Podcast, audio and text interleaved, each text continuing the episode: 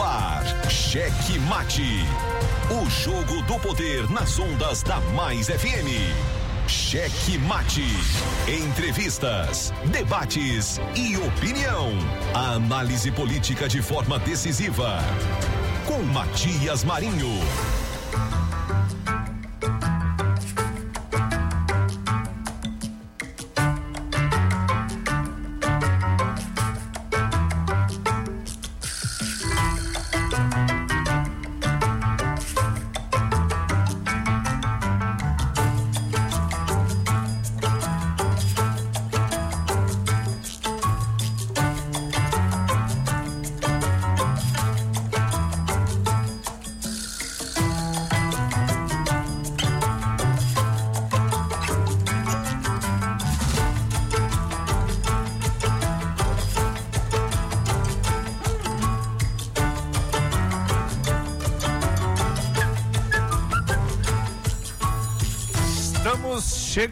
Com muito amor no coração, com Jesus na condução, sempre com verdade, honestidade, alteridade.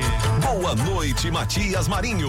Boa noite, gordito dela, besterita. Ai, gordinho, coloca essa besteirinha. É, meu irmão, hoje é quinta-feira, amanhã é sextou e tu já tá querendo colocar besteirinha, tá certo.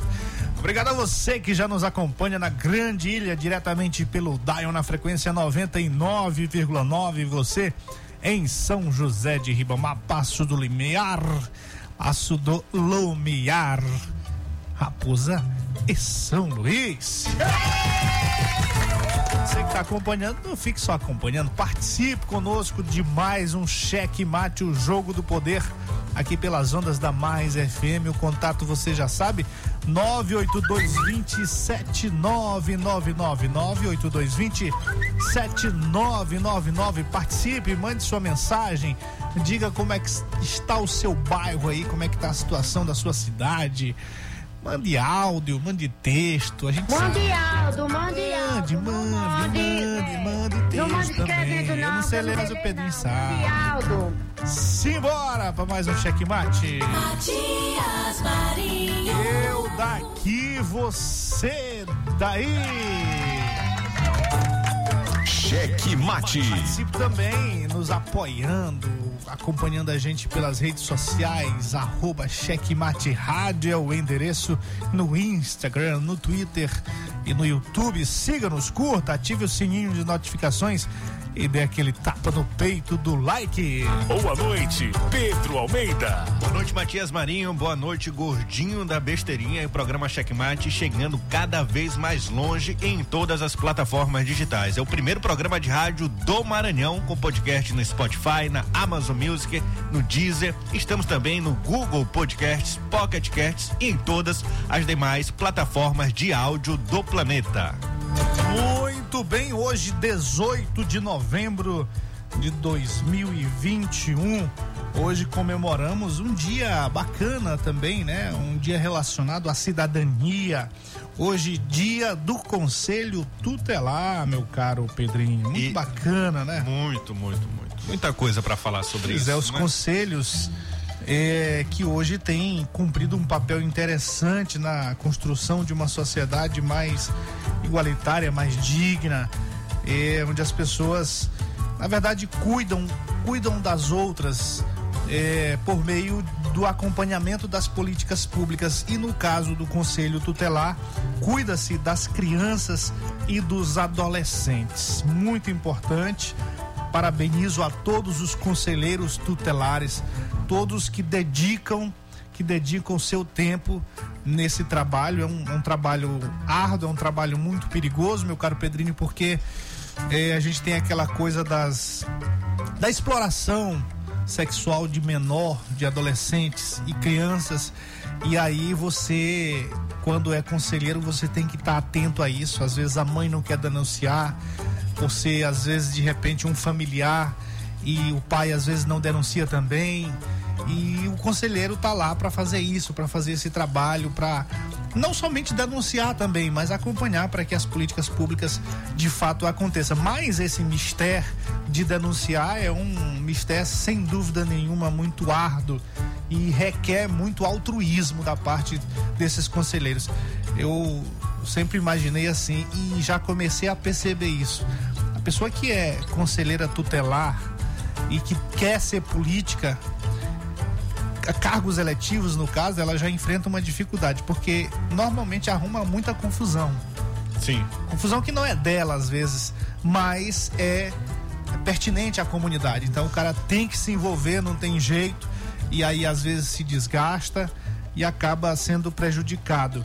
Mas tem que ser assim, é preciso ser assim, porque é um trabalho que realmente não vai agradar a determinadas pessoas. Isso mesmo. Para ser conselheiro já tem uma eleição, né? Então quem fica de fora já começa a instigar esse, o trabalho de quem foi escolhido pela comunidade.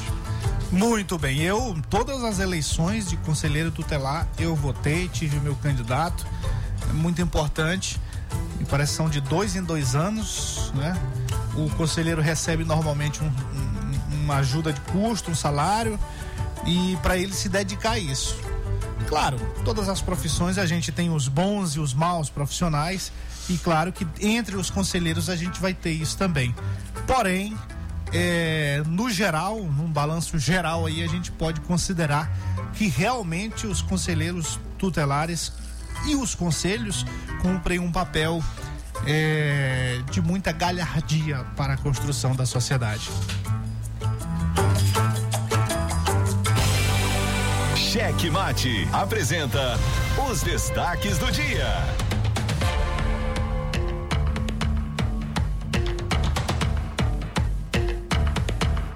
Muito bem, partindo aqui para é, os nossos destaques do dia, aquelas notícias que a gente traz para os nossos ouvintes, para nortear aqui o nosso programa Checkmate, mas que cujo cujo crivo é feito com muito critério, com muito rigor, rigor jornalístico.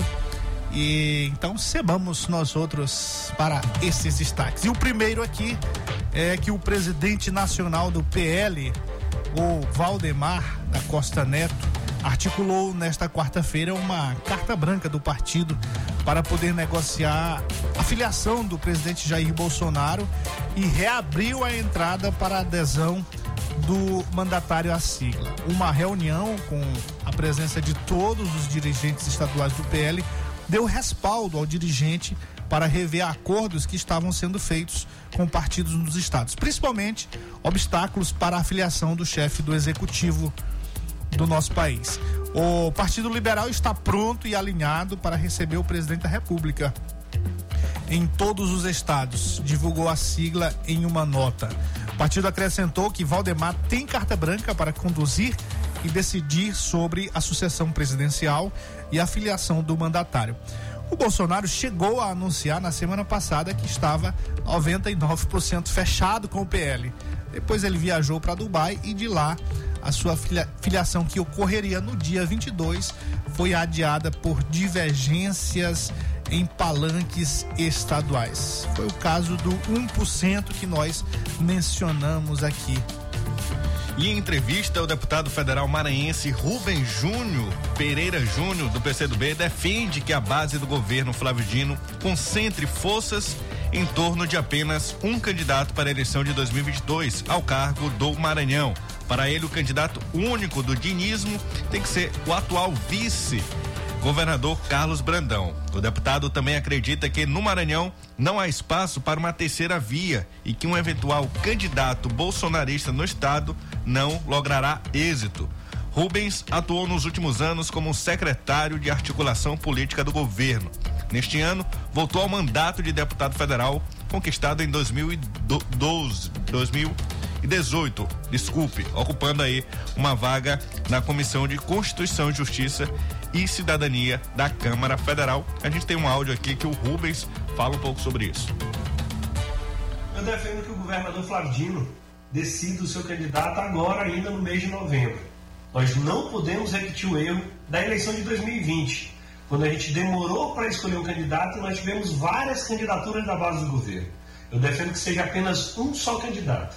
É natural que essa decisão não pode ser só dos políticos, porque o mais importante é que essa seja uma decisão para o povo. O que eu quero é que o candidato a governador, apoiado pelo Flávio Dino, garanta mais escolas dignas, mais hospitais regionais, mais asfalto, mais renda. Esse é o desafio prioritário. Portanto, a minha opinião que eu tenho defendido e trabalhado era para, é para que nós tenhamos apenas um candidato, e eu digo sem medo de errar, de que o candidato apoiado pelo Flávio Dino será o favorito da eleição do ano que vem. E olha essa aqui: trabalhadores da limpeza na área da saúde continuam em greve em hospitais da rede municipal de saúde. Os hospitais atingidos pela paralisação foram Socorrão 1, o Socorrão 2, o Hospital da Criança e o Hospital da Mulher.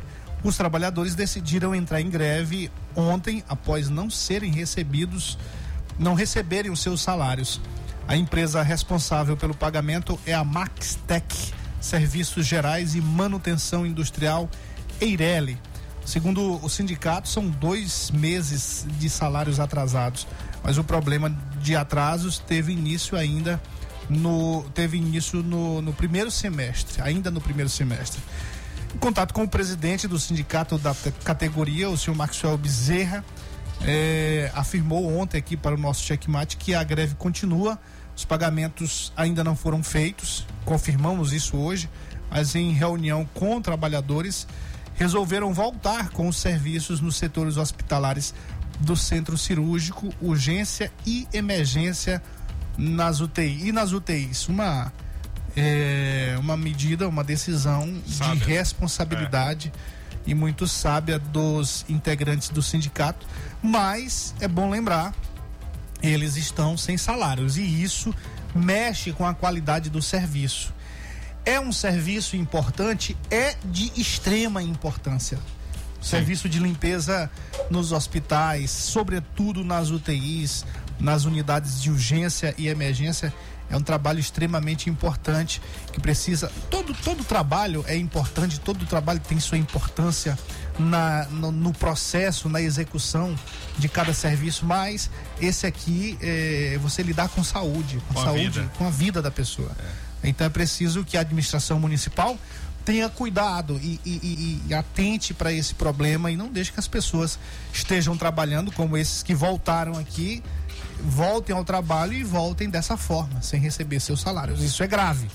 Eles voltaram não porque estão contentes, mas porque têm responsabilidade com aquilo que assumiram, que foram os seus trabalhos diferentes daqueles que o contrataram.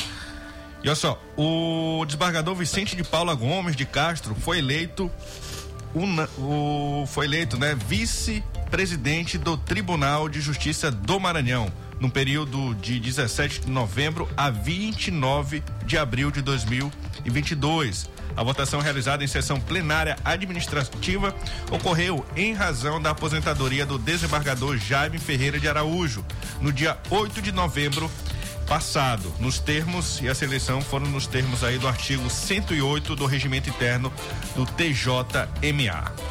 Bom, e o Tribunal de Justiça, a propósito de justiça, meu caro Pedrinho, retirou de pauta de votação um processo administrativo disciplinar contra aquele famigerado juiz Siddhartha Gautama da primeira vara da comarca de Caxias.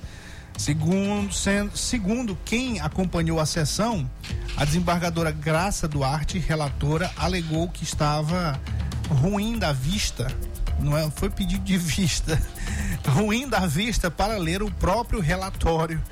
Pediu adiamento para ir uma consulta médica que já estaria marcada, é, garantindo sobrevida ao magistrado. Tomara que essa consulta tenha sido com relação, tenha sido a um oftalmologista, né? Para que na próxima sessão ela, ela pediu vista tenha, por conta da vista. Da vista, para que ela não tenha essa mesma justificativa aqui. Por regra, o caso deve voltar à pauta na próxima sessão administrativa plenária, que reúne toda a alta cúpula da corte. Mas nos bastidores há movimentações para que o processo seja debatido novamente apenas no ano que vem, sem data definida. Ou seja, na próxima sessão eles vão alegar que todos estão com problemas de vista e aí vão estender a vista do processo. Está certo, né? A justiça é cega. O serviço de neurologia chegou à Regional de Saúde de Balsas. O anúncio foi feito pelo secretário de Saúde Carlos Lula. Ao programa Checkmate, durante sua passagem na cidade nesta quarta-feira, o secretário fez essa afirmação dizendo que esse serviço chegará agora no início de dezembro lá na cidade de Balsas, viu? Com o funcionamento do novo serviço, o Hospital Regional de Balsas, unidade de referência em atendimento de alta e média complexidade, será referência para os 13 municípios que compõem a Regional de Saúde de Balsas. Os atendimentos começam na primeira semana de dezembro e a população já tem expectativa de mais serviço público na área de saúde que deve atender toda a região. A rede estadual de saúde oferece também esse mesmo serviço de neurologia nos municípios de Grajaú, Presidente Dutra, Caxias, Bacabal, São Luís, Barreirinhas e Santinês. Mais uma vez aqui a cidade de Balsas, cidade que virou referência para o estado do Maranhão, de cuidado, de atenção integrada, de união do estado com o município e que tem tido muitos avanços. Agora a gente vem trazer mais um avanço, que é a neurocirurgia, que inicia a partir de 1 de dezembro. Então, mais uma conquista histórica para a região. Com isso, a gente consegue fechar o que a gente tinha planejado, trazendo a diálise, trazendo o hospital regional, trazendo esse cuidado e trazendo essa atenção integrada. Pois é, e olha aqui, meu caro gordito de la besterita. A Polícia Federal deflagrou hoje uma operação chamada FM Ilegal. É, FM mesmo de rádio. Visando o fechamento das rádios clandestinas localizadas em municípios do interior do estado do Maranhão. Um dos alvos é uma rádio pertencente a Alain Linhares, ex-prefeito de Bacabeira. Ou Bacabeira para ter problema, viu? Até com rádio pirata. As investigações começaram a partir de fiscalizações feitas pela Anatel, por meio das quais observou-se o funcionamento de rádios sem a devida anuência do poder público, o que gerou a interdição dos estabelecimentos e lacre dos respectivos aparelhos transmissores. O escopo da operação consiste na apreensão dos transmissores e demais equipamentos necessários ao funcionamento dos serviços de radiodifusão em desacordo com as regulamentações legais, a fim de atestar a materialidade delitiva do crime de desenvolvimento clandestino de atividade de telecomunicações, ou seja, rádio pirata, cuja pena é, em caso de condenação, essa pena pode chegar a quatro anos de detenção e multa. E eu soube que tem gente graúda envolvida aqui nessa operação. Relacionamentos não diretamente, mas indiretamente. Na verdade, até diretamente, né? Porque a partir do momento que você apoia, a partir do momento que você utiliza essa rádio pirata para fazer é, campanha política, inclusive antecipada, você está assim envolvido diretamente, envolvido até o talo, como se diz. Isso aí. E também aqui, ó, é, nesse final de semana, a Frente Parlamentar Mista em Defesa das Comunidades Quilombolas e de Combate ao Racismo da Câmara Federal, presidida pelo deputado Bira do Pindaré, aqui do Maranhão, realiza nesta sexta-feira, às 17 horas e sábado, às 9 horas da manhã, o encontro estadual quilombola. O evento será na FETEAEMA, e terá participação do governador Flávio Dino, além de deputados, senadores, lideranças, autoridades e órgãos e entidades nacionais. Hoje, aqui durante o programa Checkmate, vamos conversar com o deputado federal Bira do Pindaré sobre este e outros assuntos. Checkmate. O jogo do poder nas ondas da Mais FM.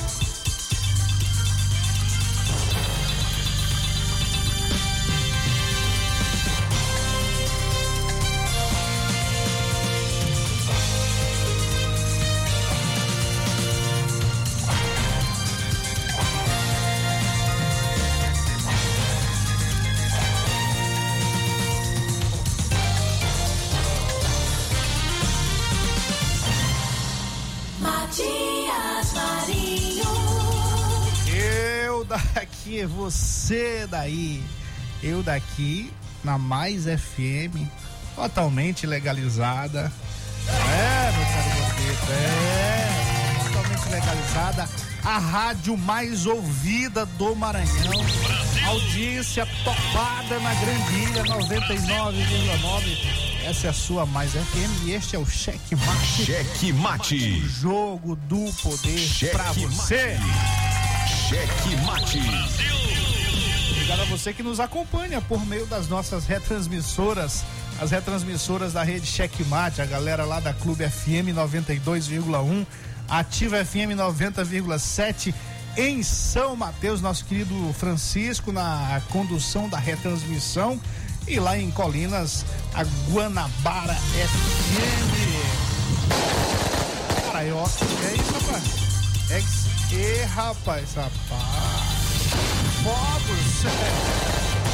É, o Réveillon tá chegando. E nosso querido Joãozão na retransmissão lá em Araioses, por meio da Santa Rosa FM 87,9. Viu aí, Pedrinho? O homem tem até fogue- fogos Foguetório. Meu amigo meu começou. Um abraço. Deixa. Rapaz, tu não provoca, porque tu sabe que eu não sei guardar segredo. Não, fala não. Me dá até carona hoje. É, daqui a pouco eu falo. Não, não, não, não. Você que tá com a gente também acompanhando pelo maisfm.com.br, você em Timon, Matões, Parnarama, Coelho Neto, Duque Bacelar, Buriti, Chapadinha, São Benedito do Rio Preto, Caxias, Codó, você no Maranhão inteiro. Estamos sendo ouvidos até em São João dos Patos, na longínqua São João dos Patos, meu caro Pedrinho. Chega longe esse sinal. Pois é. Muito bem, rapidamente aqui os nossos alôs, um abraço. Nosso querido Joãozão. Na transmissão. Ah, já dei, já falei. O Joãozão na transmissão é na hora da retra... das retransmissoras. Na hora da nossa rede. Pois é, Nosso exatamente. Muito bem. Pois é, nosso querido Juan Anderson lá no Alto do Turu. Alô, seu Jair. O senhor tô ligando pra esse homem, esse homem não tá atendendo. É? É, pá. Quem é? Seu Jair, cobra no ar aqui mesmo, pá. Melhor já Nosso se querido acostumando. Mãozinha, Mãozinha. Olha só, Mãozinha. É, vou falar logo aqui. Mãozinha hoje me ligou reclamando, pedindo que a gente fale aqui no ar. É, converse com o pessoal da Prefeitura de São José de Ibamá e a gente já vai encaminhar esse pedido. Nós temos o nosso querido amigo Flávio Chocolate, que é secretário de comunicação. Sim. Vamos repassar para ele, meu caro Pedrinho. Repassamos. É, porque esse é um pedido muito especial. Tá pedindo que aquele carrinho lá da, da fumacinha passe lá para a região, porque a galera não tá mais suportando tanta praga. É? Muita praga, muito mosquito. E aí, inclusive na hora da retransmissão, ele comprou mais cadeira, inclusive. Disse que é pra gente ir lá pra olhar as cadeiras que ele comprou. Porque a galera tá toda no terreiro lá e tá aumentando. Tá aumentando a plateia. Tem outra pessoa que pode resolver isso aí também pra ele. Depois eu falo pra você. É o, seu- É o rapaz lá, o fogueteiro. Não, não. Pois é, então, repassado aqui, importante essa informação. Vamos pedir para que o chocolate ajude lá o nosso querido Mãozinha eh, e viabilize esse carrinho lá, que não é, não é só para ele, é para toda a comunidade da Vila Operária.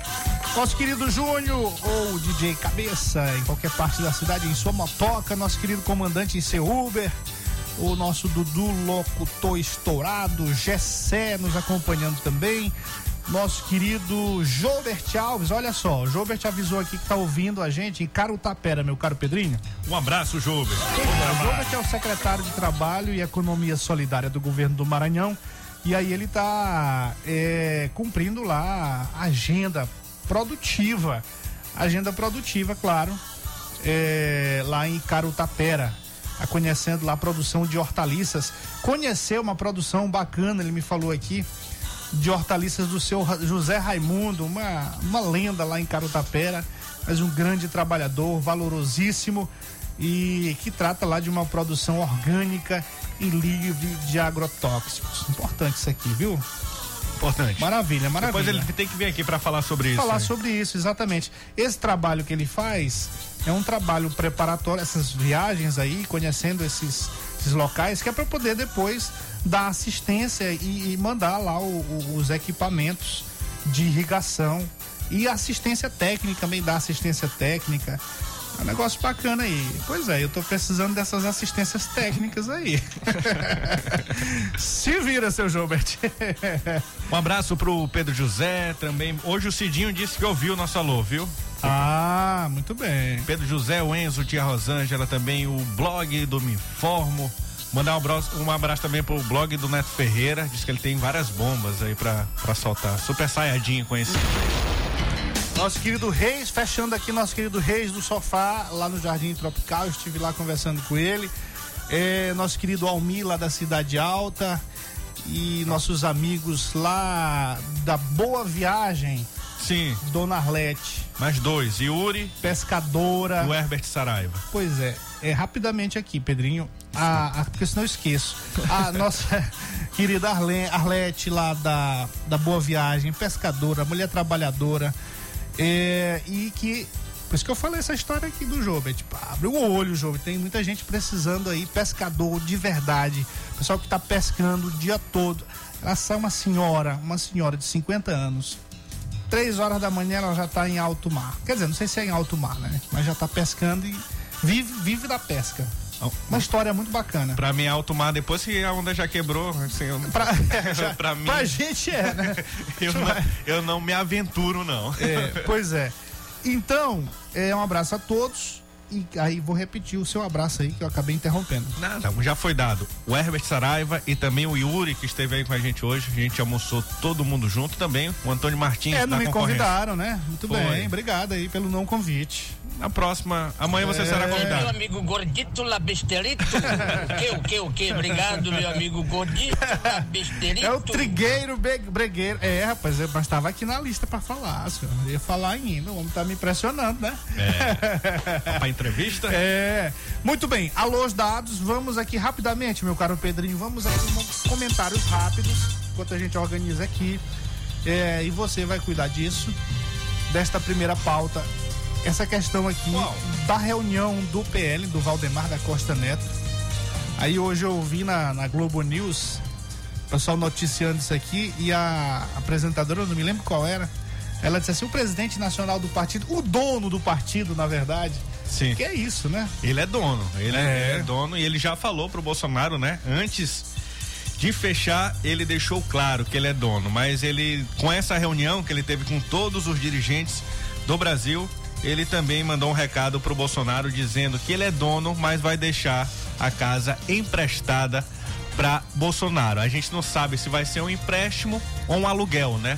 Pode ser um aluguel, porque naquele áudio, a gente soltou um áudio uma vez aqui no programa, ele falando com o assessor dele, ele revelava que o Bolsonaro iria para o partido, mas teria espaço também para outros partidos e não só o PL. Ele dizia que todos os partidos ali do Centrão teriam que ter eh, espaço no governo para todo mundo crescer junto. Então, é, é isso que aconteceu. O Maranhão eh, não foi interferido, o Josimar continua aqui no controle, não, Bolsonaro não conseguiu derrubar, o próprio Roberto Ro- Rocha veio a público para dizer também que não tentou tomar o partido, tem informações também que seria ali uma intrigazinha do Aloysio Mendes colocando a- a- a- no ouvido do Bolsonaro sobre essa questão do Maranhão aqui para poder tirar o Josimar de tempo, mas o Bolsonaro somente comentou isso com o Valdemar e o Valdemar já cortou o assunto dizendo que no Maranhão não tinha isso de interferência de tirar o Josimar do comando daqui. Pois é, ó, o nosso comandante aqui nos, nos ajudando aqui intelectualmente, meu caro Pedrinho. Sempre bem, muito bem-vindo. a O opinião dele. barco tá fazendo água e os ratos pulando do mar. não, mas não era isso aqui que eu queria ler, não. É, é considerado alto mar a 200 milhas da faixa de terra. Olha aí, ó. 200 milhas são quantos metros ou quilômetros? Ah, pra ter que pegar um conversor aqui. Mande, mande aí, comandante. Converte aí pra gente. Converte, faz, faça essa conversão. Bom, mas ele tá dizendo aqui também, sempre na escuta, sempre como ele, ele fala aqui, em algum lugar da cidade, sempre ligado no checkmate, vamos cobrar transparência desses políticos. O barco tá fazendo água e os ratos pulando no mar. Porque eu li a frase aqui solta, mas isso que ele quis dizer.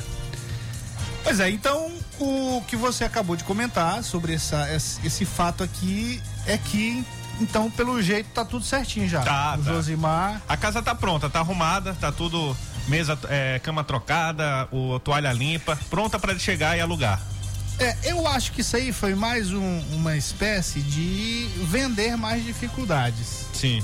O Valdemar da Costa Neto é malaco, né? O, o Não é Valdemar, tá a bancada, porque o que teve lá em, em São Paulo é que os, os deputados estaduais queriam o vice-governador como candidato ao governo, queriam apoiá-lo, né? Mas os federais já não pensavam da mesma forma e já não via tanta viabilidade para apoiá-lo ao governo, né? E pensam em apoiar um outro candidato que não seja o vice do João Dória, caso Dória deixe o governo para ser candidato. Pois é, mas aí alegaram o Josimar aqui, mas onde é que o Josimar vai dizer não para o Valdemar? Não tinha a menor possibilidade, né? Aí foi um burburinho, né? Que teve no, eu no acho Congresso. que foi mais para valorizar, para vender mais dificuldade, porque é inconcebível. Eu não consigo conceber isso aí, o Josimar dizendo não para o Valdemar da Costa Neto. Na verdade, Pelas relações que a gente conhece de muito tempo, que não é de hoje. na verdade, o Josimar não disse não pro Valdemar. O Valdemar disse não pro Bolsonaro. Nem chegou ao Não, mas, mas, mas colocaram essa situação de que aqui teria um empecilho. Nada disso. É. Nada disso e, e- e o, por exemplo, o senador Roberto Rocha, que foi colocado aí como um. é, um que, que estivesse querendo também o PL, não tem a menor chance. Não tem a menor chance também. Inclusive, o Roberto Rocha ele disse assim que que ele não queria ser presidente do PL porque ele não tem tempo para cuidar de partido. Isso a gente já sabe, que ele com o PSDB, É, ele não tem tempo para cuidar nem de outras coisas com o importantes. PSDB, ele liquidou o PSDB. Ele não tem tempo nem para cuidar de, de- da- da- do Maranhão, de verdade, de ajudar o Maranhão, imagina para não vai ter tempo para essas coisas. Mas isso, é- isso é uma característica, né? De quem também é, não tem coragem de assumir as coisas. Imagina, imagina ele enfrentar confusão com o Josimar. Um abraço pro meu amigo Wesley aqui, tá mandando um alô. Muito bem, nosso querido professor Chocolate também já estava cobrando aqui a, a- a presença do nosso deputado federal Bira do Pindaré, a quem a gente já dá no nosso boa noite, já está no ar. Boa noite, deputado. Boa noite, boa noite a todos os ouvintes. Cumprimentar aí o Matias, o Pedro, o Edmael. Prazer estar aqui com vocês. Muito bem. Professor Chocolate já estava ansioso lá para ouvi-lo. Abraço pro chocolate também. É, pois é. Deputado, é, nós vamos ter aí uma, um evento é, que será na Fetaema e vai ter a participação, inclusive, do governador Flávio Dino, de alguns deputados federais, senadores, um evento importante e que é da Frente Parlamentar em defesa das comunidades quilombolas e de combate ao racismo da Câmara Federal. Uma pauta muito interessante. Como é que está a organização desse evento, deputado? Olha, estamos muito animados. Na verdade, é um evento que acontece também em homenagem ao Dia da Consciência Negra. Você sabe que dia 20 é o Dia da Consciência Negra, lembra a luta do povo negro pela libertação da escravidão, lembra a luta de Zumbi dos Palmares, o maior líder reconhecidamente de toda a história, né? É por conta das batalhas travadas em Palmares, por isso é lembrado esta data, que é a data em que ele foi assassinado, né? O líder é, Zumbi dos Palmares. E hoje é feri, aliás, dia 20, hoje é reconhecido no Brasil inteiro, em muitos estados e muitas cidades, inclusive, feriado, né? Por conta dessa data tão emblemática. O encontro é o encontro das comunidades quilombolas, né? E é um encontro importante porque você sabe que o Maranhão é o estado que tem o maior número de comunidades quilombolas certificadas do Brasil. Portanto, é um estado quilombola. Tem forte presença em todos os cantos do Maranhão e por isso esse encontro ele é importante, ele cria uma oportunidade para que todas as organizações dessas comunidades possam ter uma articulação mais forte e possam debater perante as autoridades do Estado, autoridades federais, a pauta que interessa a essas comunidades, que passa pela regularização dos seus territórios, né, a titulação de suas terras, como também passa pela questão da educação, da, da saúde, da infraestrutura, da geração de trabalho e renda, etc. Então é muito importante que a gente tenha essa preocupação né, nesse momento, nessa data e, sobretudo, nesse contexto que a gente vive no Brasil, porque a gente sabe que, infelizmente, o racismo insiste em permear o nosso meio. Então, é um desafio para todos nós derrotar o racismo no Brasil e no mundo. Importantíssimo. Agora, é, indo aqui para. Uma, daqui a pouco a gente vai realçar mais ainda o horário e a data, que vai ser sábado às 9 horas, mas a gente vai pontuar ainda mais. Amanhã também, às 18. Isso, pronto. E mas assim, eu queria, você é um deputado que tem lidado com essas questões, a gente tem percebido, tem acompanhado você nas suas redes sociais e por meio de sua assessoria, tem mandado releases, suas pautas lá no, na, na Câmara Federal têm sido relacionadas a isso. Como é que você está vendo aí a questão das comunidades quilombolas? As políticas públicas estão chegando nessas comunidades? A gente teve ontem é, você falou aí da questão da regularização fundiária dessas propriedades. Ontem a gente teve no Palácio Henrique de La Roque, onde foram entregues lá alguns títulos de terras para as várias cidades. E, e a gente viu também algumas comunidades quilombolas. Mas essas políticas, nessa aí a gente já está vendo que está chegando, mas as demais políticas públicas estão chegando nessas comunidades? Olha, muito difícil a situação nesse momento das comunidades quilombolas. Você sabe que o governo federal, que é o responsável pela, pela maior parte dessas políticas voltadas às comunidades quilombolas, o governo federal ele tem se recusado, né? Porque há uma posição contrária. Né? É, aliás, mais do que isso, há uma posição é, do atual governo federal que é de extermínio das comunidades quilombolas. Então todo mundo sabe qual era a posição do presidente, mesmo antes de ser eleito, ele já dizia, né, de maneira muito preconceituosa, a forma que ele se direcionava aos quilombolas e aos indígenas também.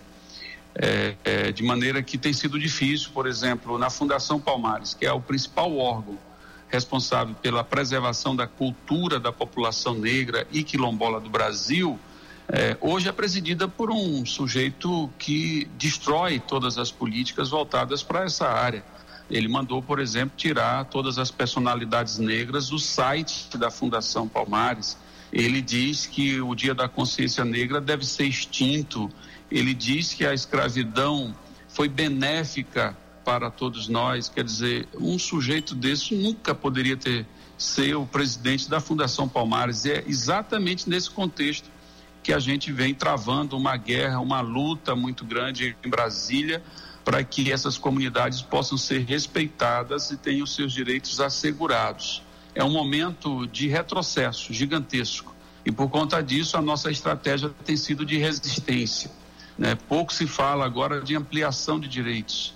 Nós estamos pelo menos tentando preservar os direitos que já existem.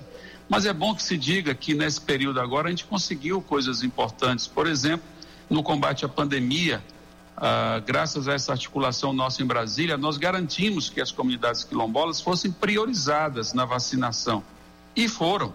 Né? Então, isso chegou, chegou mais cedo a vacinação para as comunidades quilombolas e indígenas, fruto de um projeto de lei de minha autoria, que se juntou a um projeto de autoria da deputada Rosa Neide, que é do Mato Grosso, e que foi relatada pela deputada Joinha, que é a deputada indígena que nós temos na Câmara.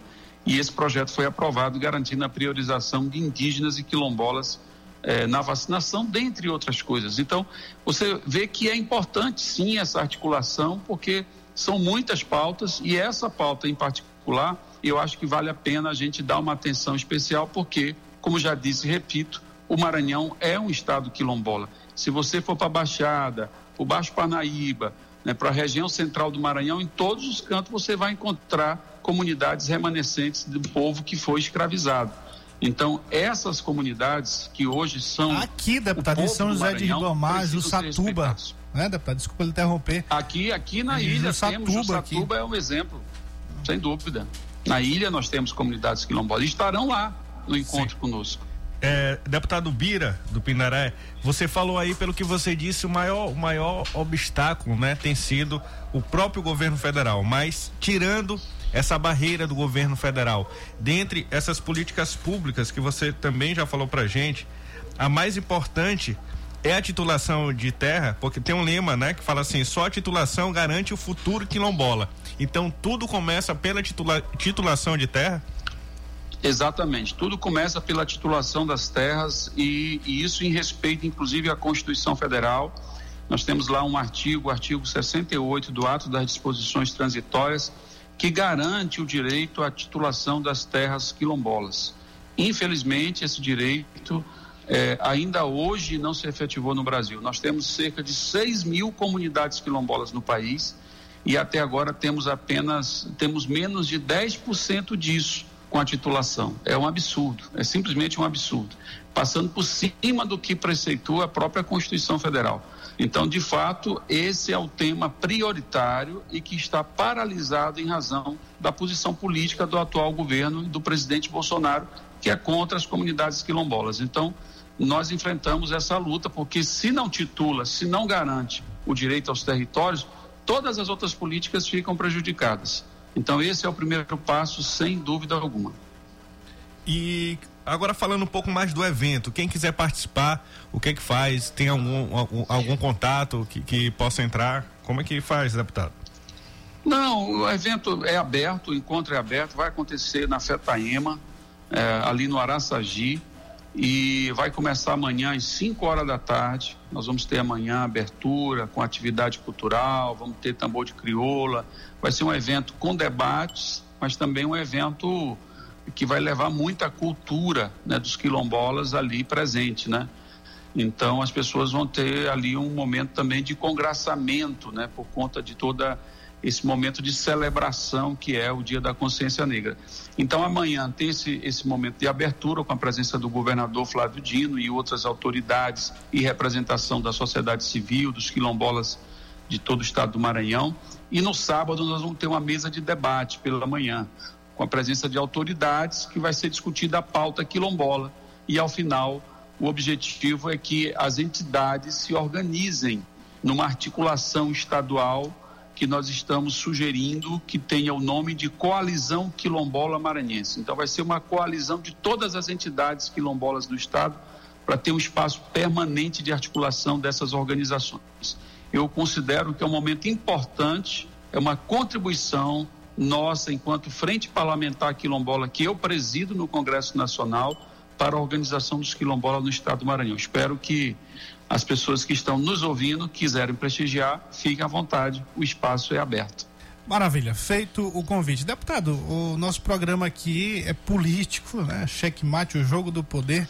A gente trata de política e, claro, a gente não poderia ter você aqui sem dar a sua pitada política nesse debate. A gente tem acompanhado aí nos últimos dias o nosso estado é, uma certa ansiedade, expectativa da classe política com relação ao anúncio do governador já marcado para o dia 29 com relação à sua sucessão, o candidato que será escolhido para a sua sucessão, o candidato do grupo. A gente no, há uns 15 dias teve aí um movimento do PT com o PSB, parece que pedindo esse adiamento, mas já está consenso de que esse anúncio vai ser dia 29 mesmo? Na verdade, esse anúncio só quem vai fazer é o próprio governador. Você sabe que eu sou o presidente do partido em exercício do PSB, o partido do nosso governador, que é o nosso maior líder, e nós delegamos a ele a total coordenação e liderança do seu processo sucessório. Então, somente o governador é que vai falar se ele anuncia ou não no dia 29, né? Por enquanto, nós estamos na expectativa também, porque as conversas estão avançando, estão acontecendo entre os partidos, entre as lideranças, entre os pretendentes. E o que a gente quer é que se construa uma convergência, que se construa uma unidade do grupo liderado pelo governador Flávio Dino. Então, nós estamos empenhados para que essa unidade aconteça e que a gente possa, então, preservar o legado é, de duas gestões exitosas do governador Flávio Dino no estado do Maranhão. Nós temos um governo que tem muitas realizações em todas as áreas. Né, e, e, com muito sucesso né, na educação, na saúde, na infraestrutura, enfim, em todas as áreas, na segurança pública. É, nós temos aqui realmente um, um êxito muito grande né, da atuação do governador Flávio Dino. Então, nós queremos que tudo isso possa ser preservado né? E é por isso que a unidade é tão importante, que o Maranhão precisa disso. Inclusive. Né? De maneira que nós estamos na expectativa também, aguardando que essas articulações elas se resolvam Sim. e que a gente possa ter o anúncio, quem sabe já no dia 29. Mas é o governador que vai anunciar. E inclusive essa isso que você falou das políticas que estão sendo desenvolvidas nesse, que foram desenvolvidas nesses quase oito anos estamos chegando, é, é um dos critérios né, que foi, foi estabelecido pelo governador Flávio Dino para a escolha do seu candidato. Tem que ser aquele que tenha responsabilidade, que tenha um compromisso de dar continuidade a essas políticas. Exatamente. Então isso está dentro do conjunto da, Muito da bem. pauta está sendo debatido com todos os partidos políticos. Muito bem. Deputado, muito obrigado pela sua participação. Só reforçando, todos que quiserem participar, é um, um momento muito importante para discutirmos, para discutirmos essas pautas que realmente faz parte, é que, pelo jeito, a- o Maranhão valoriza, diferentemente do nosso presidente da República, a gente valoriza. Muito obrigado. Obrigado pela participação. Valeu, obrigado a vocês, um bom trabalho. Boa Tchau, tchau.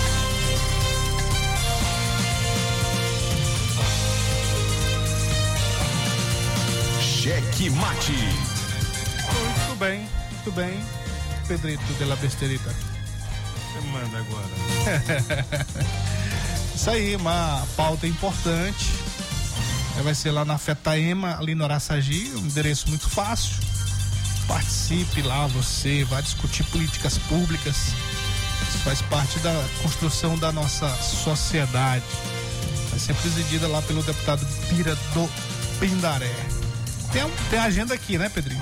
Tem a programação. Programação aqui, dia 19 de novembro, amanhã, sexta-feira, 17 horas a abertura.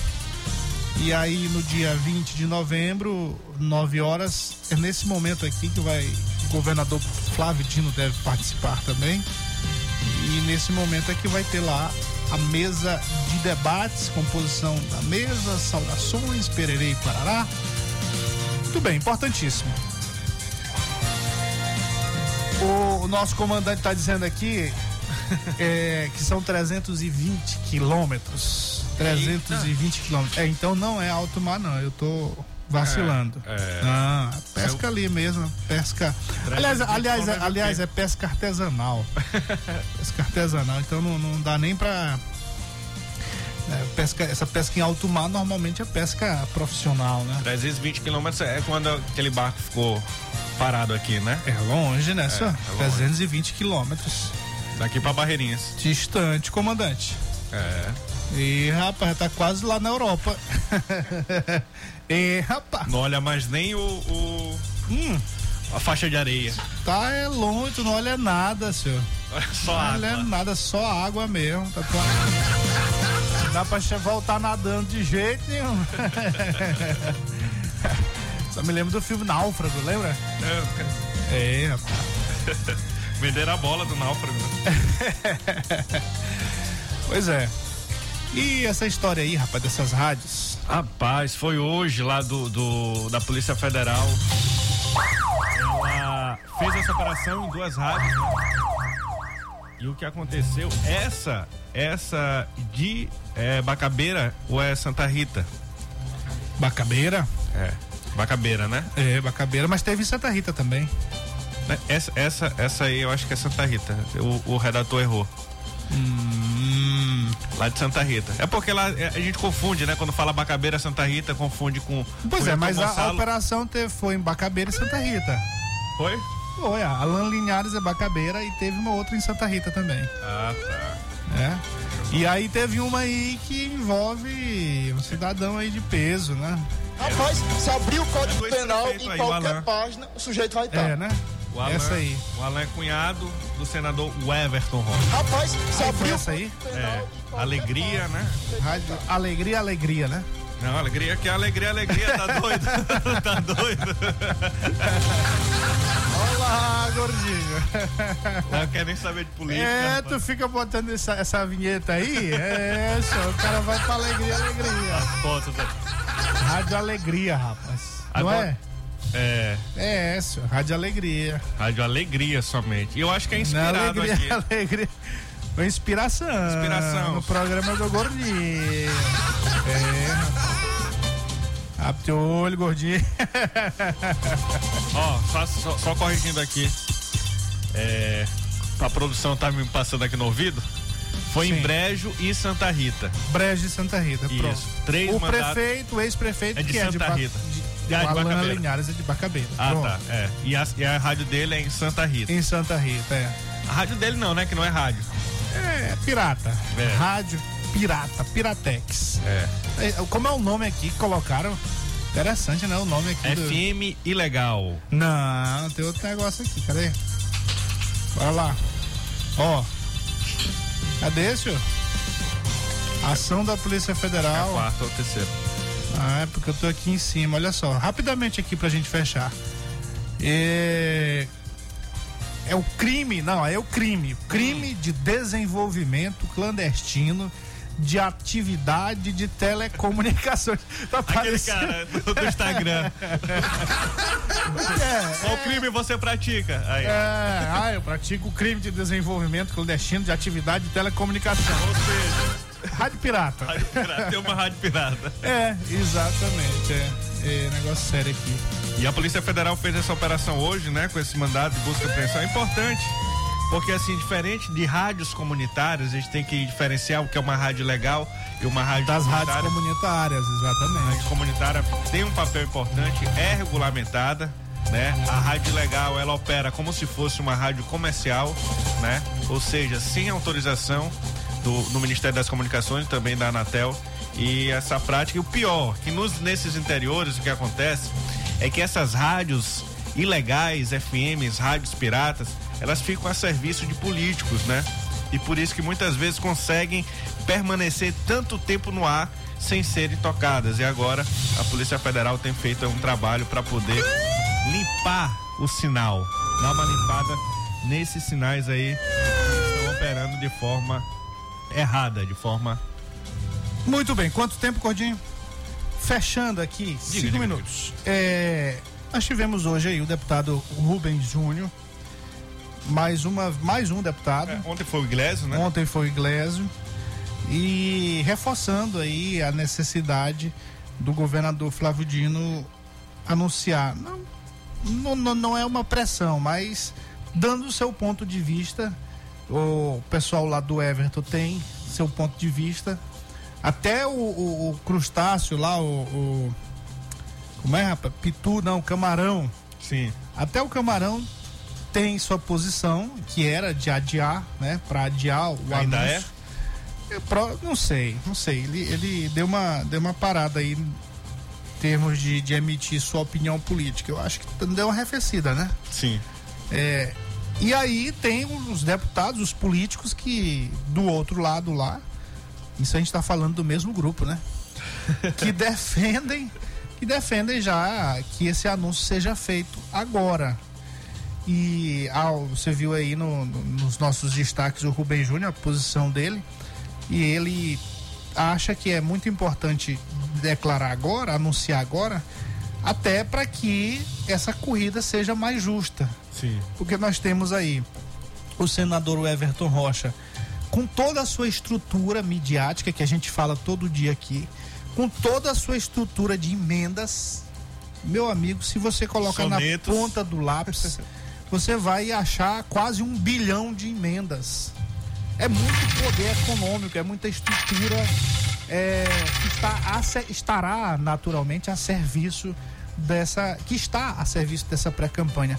Ah, o lançamento da pré-candidatura do, do Everton, que está sendo feita regionalmente, aquela de Imperatriz, me disseram que teve gasto de mais de um milhão de reais. Eu acredito, só olhando a, a É, estrutura. aquela estrutura você já dá pra... Fora a logística. E se contar com logística, com tudo. Transporte. Nesse dia é, teve congestionamento aéreo. Sim. Congestionamento aéreo no Maranhão. Era aeronave de todos os portes, tamanhos. Pois é, e então gostos. com certeza foi para mais de um milhão. E aí o, o, o Rubem Júnior defende naturalmente que seja feito isso, porque o, o, nome escolhido já entra de forma mais igualitária, com o apoio do governador, com a declaração de apoio.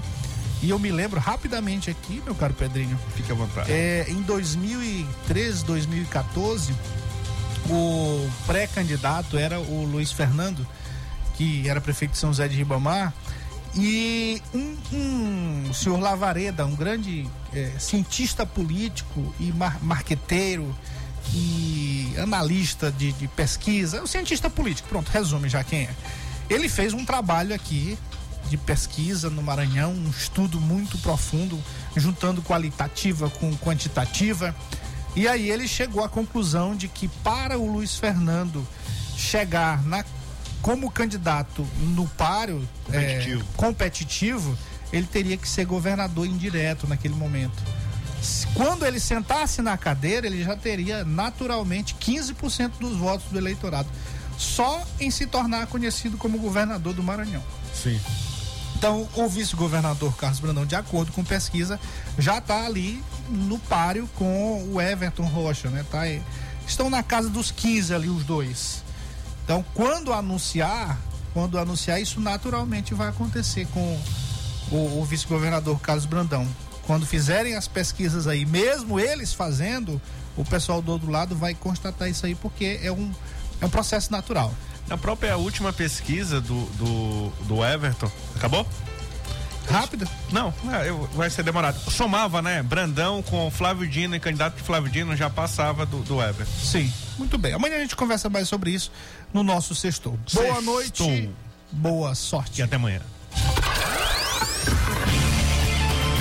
ZYC 624. Rádio Mais FM 99.9 MHz. MaisFM.com.br. Ilha de São Luís, Maranhão.